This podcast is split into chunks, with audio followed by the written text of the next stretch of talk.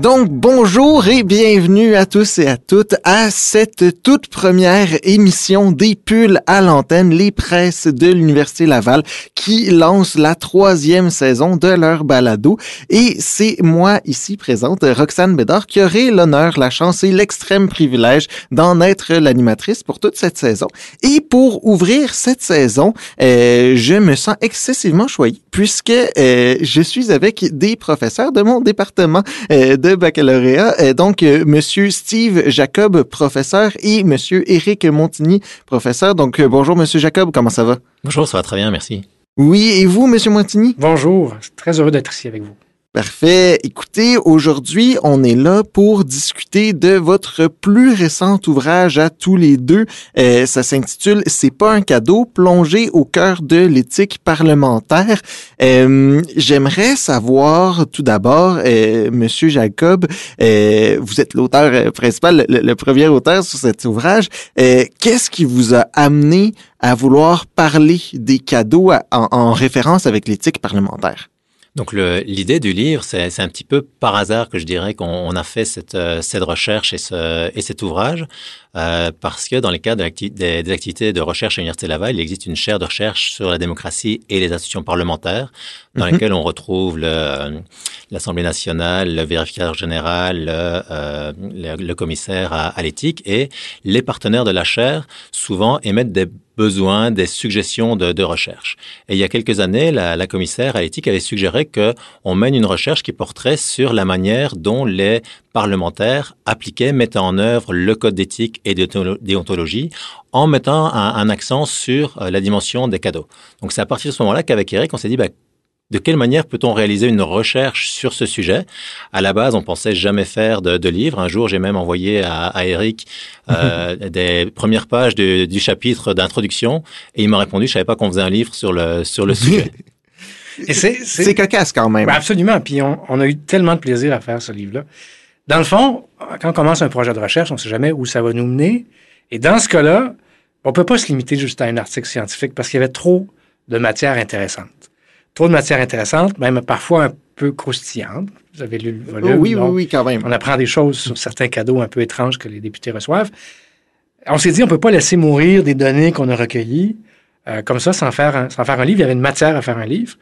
Et le ton était donné par euh, le premier jet de l'introduction de Steve. Euh, et on a eu beaucoup de plaisir à le faire. Juste pour donner un petit peu envie à nos auditrices, auditeurs de, de, de lire euh, ce livre-là, euh, est-ce que vous pouvez donner des exemples de cadeaux croustillants, euh, des, anecdotes qui vous ont été racontées? Ben, avant de laisser la parole à Steve qui va vous les donner, je fais du suspense encore, mais juste ajouter que ce livre-là, dans le fond, il vient combler un problème dans la littérature parce que on a eu accès à des députés euh, les anciens parlementaires qui nous ont parlé. Et vous avez et, eu énormément de chance pour ça. Oui, parce qu'il vous avez tout à fait raison, parce qu'il y a peu de gens qui se sont livrés comme ça. Donc, c'est, ça répond à un besoin, à un manque dans la littérature. Et ils ont été très généreux, comme Steve va vous le dire en, en termes d'exemple. Oui, parce qu'en termes de, de, collecte de données, le, le sujet des, des, cadeaux, souvent on le, on le voit dans, dans, les médias avec quelques cadeaux euh, qui peuvent être un peu surprenants ou qui peuvent mettre mal à l'aise des, euh, des, des, élus. Et dans le cadre de, de, la recherche, on voulait essayer de, de comprendre quelle est la nature de, du cadeau en, en politique. Et euh, je vous dirais que je sais que vos auditrices et auditeurs ont peut-être envie d'avoir des, des, éléments croustillants, mais dans la grande majorité des cas, c'est pas aussi croustillant que ça en a l'air. Par contre, on a quelques, euh, quelques perles dans, euh, dans l'ouvrage. Et quand je dis que c'est, c'est pas aussi croustillant que ça en a l'air, c'est que bien souvent, les cadeaux qui sont offerts aux élus, ce sont des, cadeaux en marque de euh, reconnaissance, de remerciement, parce que le député, le ministre s'est déplacé dans la circonscription euh, pour participer à un, événement. Donc, euh, on lui offre un, livre, on lui offre une, bouteille de vin. Par contre, dans les, cas les, plus surprenants, peut-être dans le le top 3 des, euh, des cadeaux les, euh, les plus surprenants dans, euh, dans l'ouvrage. on retrouve une, une invitation à un dîner avec le, le fils Kadhafi à, à Montréal, offert par une grande, par une grande entreprise. on retrouve... Quand même Oui, quand même. Ça, c'est le, je vous dirais, c'est le troisième dans mon top 3 j'y allais par ordre euh, par ordre croissant. Le deuxième dans euh, dans le top 3, c'est euh, un, un, élu qui euh, rêvait d'assister à, un événement, vous comprendrez que pour des raisons d'anonymat, on parle pas, on ne mentionne pas ni les noms, ni les événements, ni les parties euh, pour qu'on ne puisse identifier personne, mais qui, euh, qui dans sa vie privée rêvait d'assister à un événement. Et il y a une entreprise qui lui explique qu'il va pouvoir participer à, à cet événement auquel je pense plusieurs d'entre nous rêverions euh, d'assister un, un, jour. Et il y a un petit mais. Euh, on lui dit par contre, euh, on, on, va vous demander de payer l'ensemble des frais pour participer à l'événement. Et quand vous arriverez dans votre hôtel, il y aura une enveloppe qui couvrira l'ensemble de, de vos frais qui vous sera remise. Oups. Oups. Donc ce cadeau a, a, été refusé, a été refusé parce que notamment l'entourage, le chef de cabinet est intervenu pour dire que c'est pas des, de, le genre de pratique qui peut se, euh, se faire en, en, politique. Et euh, le cadeau le plus surprenant euh, qui a été mentionné par, euh, par un élu, c'est euh, dans le cadre des activités des députés en circonscription. Je le mentionnais en, au, au, début, beaucoup, beaucoup d'élus reçoivent des petits cadeaux, des marques d'attention pour les remercier parce qu'ils ont fait avancer un dossier, euh, on leur remet une bouteille de vin, on leur remet quelques chocolats. Et dans ce cas-là, c'est un petit peu plus surprenant parce que euh, la, la, personne qui vient remettre un, un cadeau est euh, une proche euh, d'un Hells Angel, un, un striker des Hells Angel, donc un, un tueur des, euh, des Hells Angel, qui euh, lui amène dans le bureau de circonscription un kilo de marijuana. Ouais, quand même, quand même. C'est plutôt, euh, c'est plutôt surprenant. Moi, j'aimerais qu'on revienne euh, sur euh, les deux derniers qui ont été euh, mentionnés, parce qu'on peut s'imaginer que c'est des cadeaux qui ont été refusés. Alors, j'aimerais ça qu'on on, on s'attarde quelques secondes. Selon vous, qu'est-ce qui distingue un bon d'un mauvais cadeau éthiquement parlant pour les parlementaires? Alors, pour les parlementaires, ce qui distingue un, bon d'un mauvais cadeau, et c'est aussi l'objet de, euh, l'ouvrage qui porte sur le, code d'éthique et de déontologie des membres de l'Assemblée nationale. Donc, en, en 2010, l'Assemblée nationale a voté à l'unanimité, a adopté à l'unanimité un code d'éthique qui régulait ces pratiques, parce que jusqu'en 2010, il n'y avait pas de régulation formelle des, euh, pratiques. C'était principalement lié aux privilèges parlementaires qu'on choisissait ce qu'on allait faire ou ne, pas faire, et les, parlementaires se jugeaient les, les uns les autres. Euh, à partir de 2010, on a formalisé les choses, et le code d'éthique rentre en, fonction en, en, 2000, euh, 2012. Et donc, ce que fait le code d'éthique et ce que fait surtout la commissaire à l'éthique, le commissaire éthique dans un premier temps, c'est d'essayer de baliser le comportement des, élus. Et en matière de cadeaux, euh, il existe des, lignes directrices qui encadrent la réception des cadeaux et c'est un peu une sorte d'art de décision en se disant est-ce qu'on doit accepter ou pas un cadeau qui euh, nous, euh, nous est offert? Et je vous dirais que dans cette art de décision, la première question, et qui est souvent celle qui est oubliée par les parlementaires, c'est de savoir est-ce que le cadeau qui m'est offert vise à influencer mon jugement? La deuxième question à se poser, c'est est-ce que le cadeau qui m'est offert est d'un montant inférieur ou supérieur à 200 dollars? On peut accepter des cadeaux supérieurs à 200 dollars, mais à ce moment-là, il y a une petite procédure en plus qui est de devoir déclarer le cadeau au commissaire à l'éthique et l'ensemble de l'information est disponible dans un registre public que euh, vous, moi, Eric, pouvez, euh, pouvez consulter. Ce qui est parfois complexe par ailleurs, c'est déterminer la valeur réelle du cadeau. Est-ce que ça vaut une toile, par exemple? Si on reçoit une toile d'une dame qui, qui, nous a fait un cadeau de remerciement lors d'un événement, c'est quoi la valeur de la toile? Ou une, une œuvre d'art, par exemple? Oui, ou là, potentiellement la déclarer ou ne pas la déclarer pourrait exact. froisser la personne euh, avec la, la, la, valeur qui est mise. Euh, D'ailleurs, ça, euh, on, on, en parle un petit peu dans votre ouvrage, mais j'aimerais savoir à quel point est-ce que c'est fréquent qu'un un, élu ou une élue décide de ne pas dévoiler un cadeau pour ne pas euh, froisser ou pour euh, se prévenir des attaques qui peuvent venir de l'opposition, qui ont accès, comme tout le monde, à ces, euh, à ces registres-là.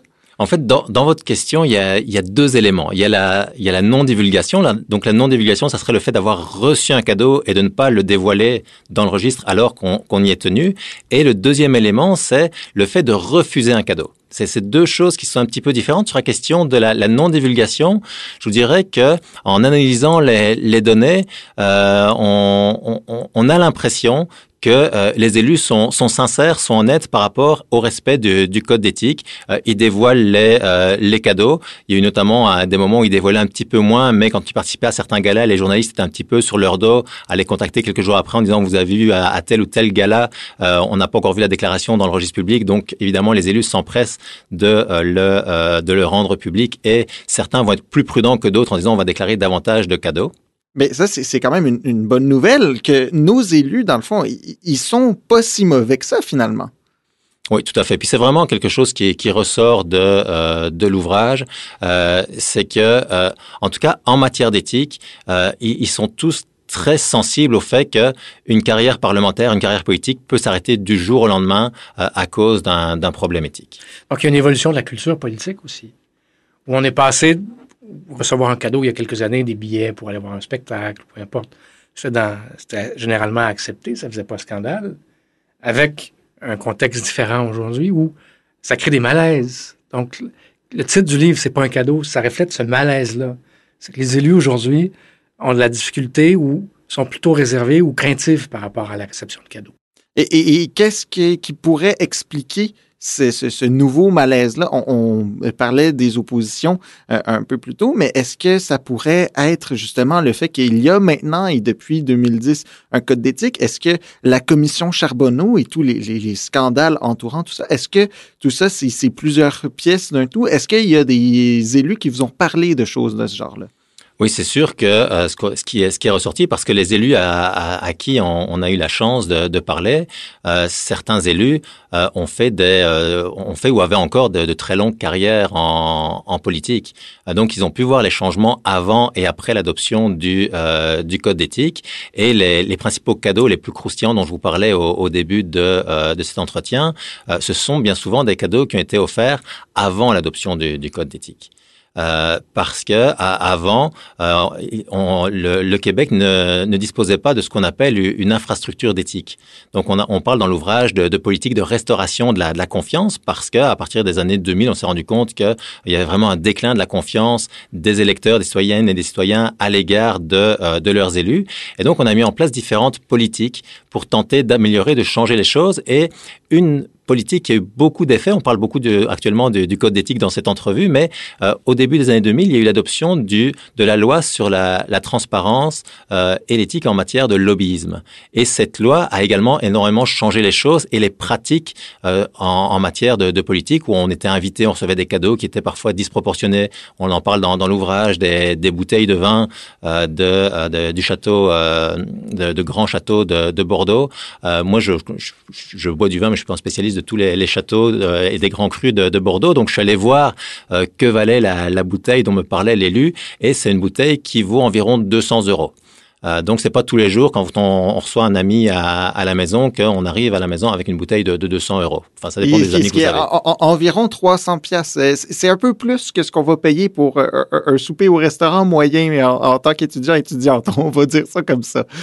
Donc, effectivement, c'est sûr que euh, ça a changé. Est-ce que ça change pour le mieux? Et surtout, moi, ma, question, c'est est-ce que cette nouvelle infrastructure d'éthique qui, est en place, est-ce que ça euh, restaure la confiance? Est-ce qu'on est capable de combattre le cynisme de la population en matière d'éthique? Ben, c'est difficile à isoler certaines, certaines mesures par rapport à d'autres. Et Steve fait référence à, une infrastructure. Donc, quand on parle d'infrastructure, on parle d'un ensemble de mesures qui vise à, restaurer, la, confiance. Et je pense que c'est comme ça qu'il faut le voir. C'est chaque mesure est complémentaire. Et ce qu'on assiste au Québec, ce qu'on a assisté au Québec dans les dernières années, par rapport à d'autres juridictions euh, au Canada ou ailleurs dans le monde, c'est qu'il y a un niveau de confiance envers nos institutions qui est relativement plus élevé que dans d'autres juridictions. Donc, est-ce que c'est imputable directement au code d'éthique ou à la loi sur le lobbying? Il faut davantage le voir comme étant euh, un ensemble de mesures qui peuvent avoir un effet, mais aussi un changement dans la culture politique.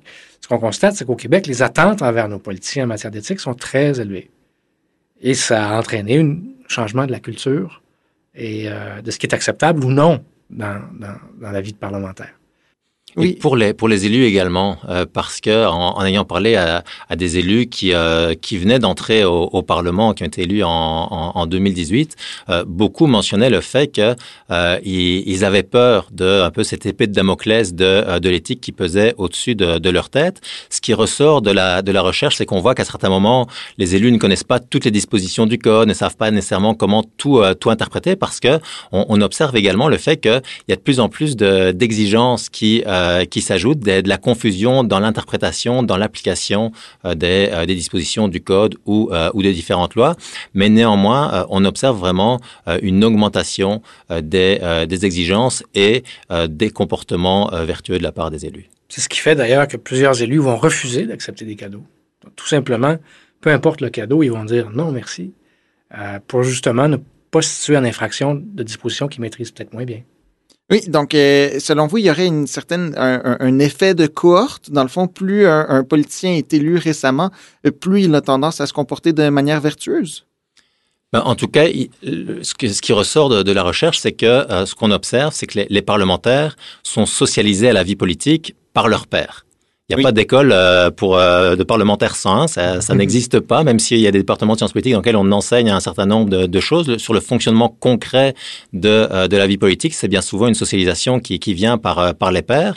Et donc, le fait qu'il y ait ce changement d'attitude à l'égard du code d'éthique, avec l'introduction du code d'éthique, c'est que toute une série de parlementaires ont dû revoir leur stratégie, ont dû revoir leur comportement. Et le, le, le, précédent commissaire à, à l'éthique le mentionnait.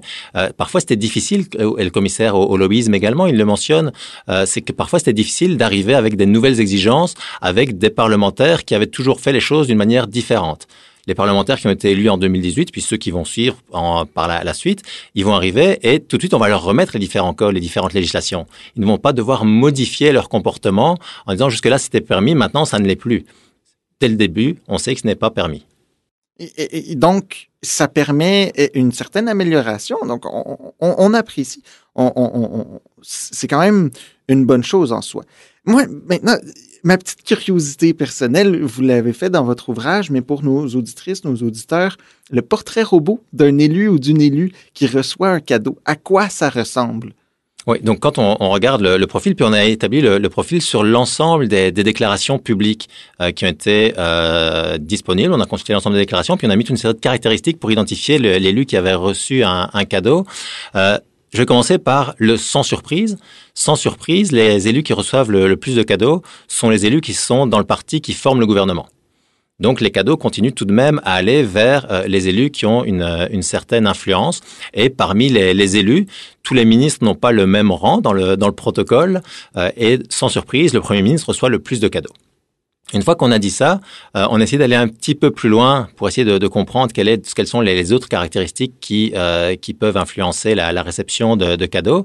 Et là, euh, ce qu'on a pu observer, c'est que le fait d'être élu dans une circonscription urbaine, d'avoir une grande expérience politique, donc plus de deux mandats en politique, avait une, une influence. Et on a euh, eu une surprise dans notre euh, interprétation et analyse des, résultats parce que on a aussi voulu voir quels sont les, ministères qui permettent de recevoir davantage de, euh, cadeaux. Est-ce qu'être ministre du ministère des Transports qui offre des, contrats publics avantage les, les titulaires pour en recevoir plus? La réponse est non. Ça, c'était une surprise. Donc, les, ministères donneurs d'ouvrages ne pas plus de cadeaux. Par contre, les, ministères qu'on appelle à clientèle, donc euh, là où euh, on retrouve la, culture, l'économie, euh, par exemple, les, titulaires de ces ministères-là reçoivent davantage de cadeaux. Mais parmi tous ces, tous ces ministères, tous ces, ministres, ceux qui en reçoivent le plus, et ça c'est la plus grande surprise de notre analyse, ce sont les ministres dits régionaux. Donc hmm. les ministres qui couvrent plusieurs circonscriptions. Puis Eric peut peut-être expliquer un petit peu pourquoi, parce qu'Eric a aussi fait des recherches sur le, travail des élus en, circonscription. Et donc, pourquoi est-ce que des élus régionaux peuvent recevoir davantage de cadeaux? Ils sont davantage en représentation. Donc, ils vont, par exemple, être euh, appelés à intervenir dans des réunions publiques, dans euh, des événements de remise de prix.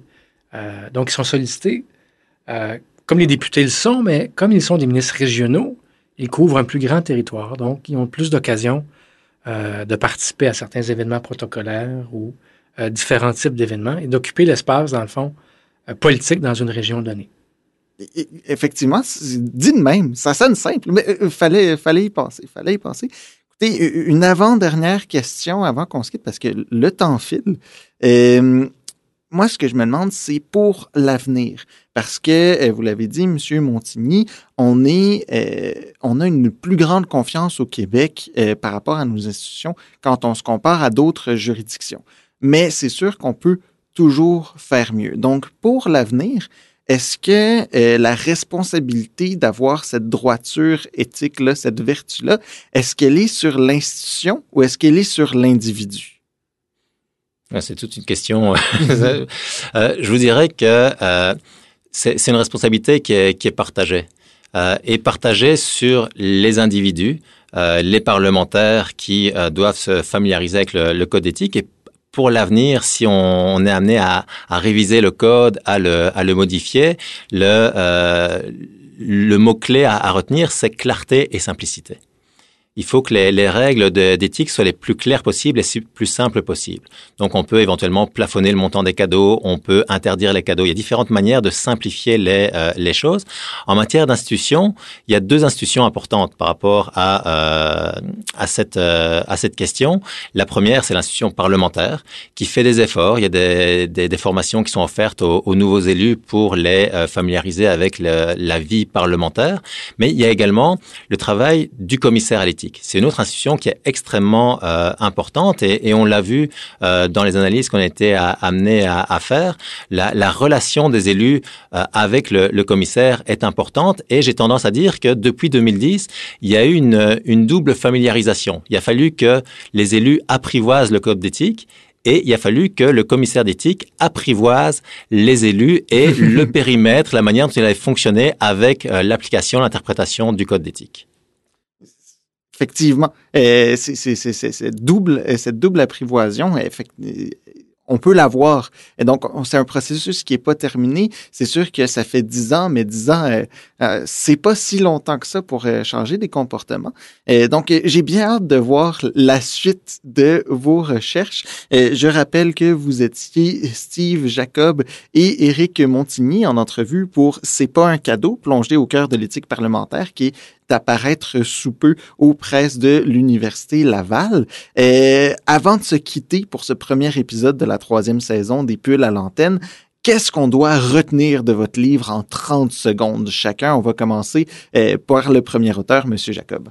Merci de nous avoir euh, reçus. Ce que l'on peut retenir de, euh, de l'ouvrage, c'est que on, observe un, changement de, de comportement, d'attitude des élus à l'égard des cadeaux auprès des, des parlementaires et donner euh, un 30 secondes à, Eric pour aborder un peu plus sur ce que je vais mentionner, euh, c'est aussi de, voir que euh, les cadeaux, contrairement à ce qu'on peut penser, créent aussi un malaise pour pour les élus. Donc nous, on ne voit que le côté de facilité, d'avantage qui résulte d'un cadeau. La recherche a été plus nuancée que ça et a également mis l'accent sur toute une série de de malaises, de, de difficultés générées par, pour les élus avec la réception d'un cadeau. Donc, si vous avez l'intention de donner un cadeau à un élu, pensez-y d'abord. Est-ce que vous allez créer un malaise? Est-ce que le fait de donner un cadeau place le député dans une position délicate? Si c'est le cas, ben, vous faites l'inverse de ce que vous peut-être l'intention que vous aviez de récompenser ou de valoriser un élu. Donc, au Québec, donner un cadeau, ben, c'est pas nécessairement un cadeau. Merci beaucoup sur ces sages paroles, Éric Montigny et Steve Jacob, d'avoir été avec nous. On se retrouve dans deux semaines pour un autre épisode des Pulls à l'antenne.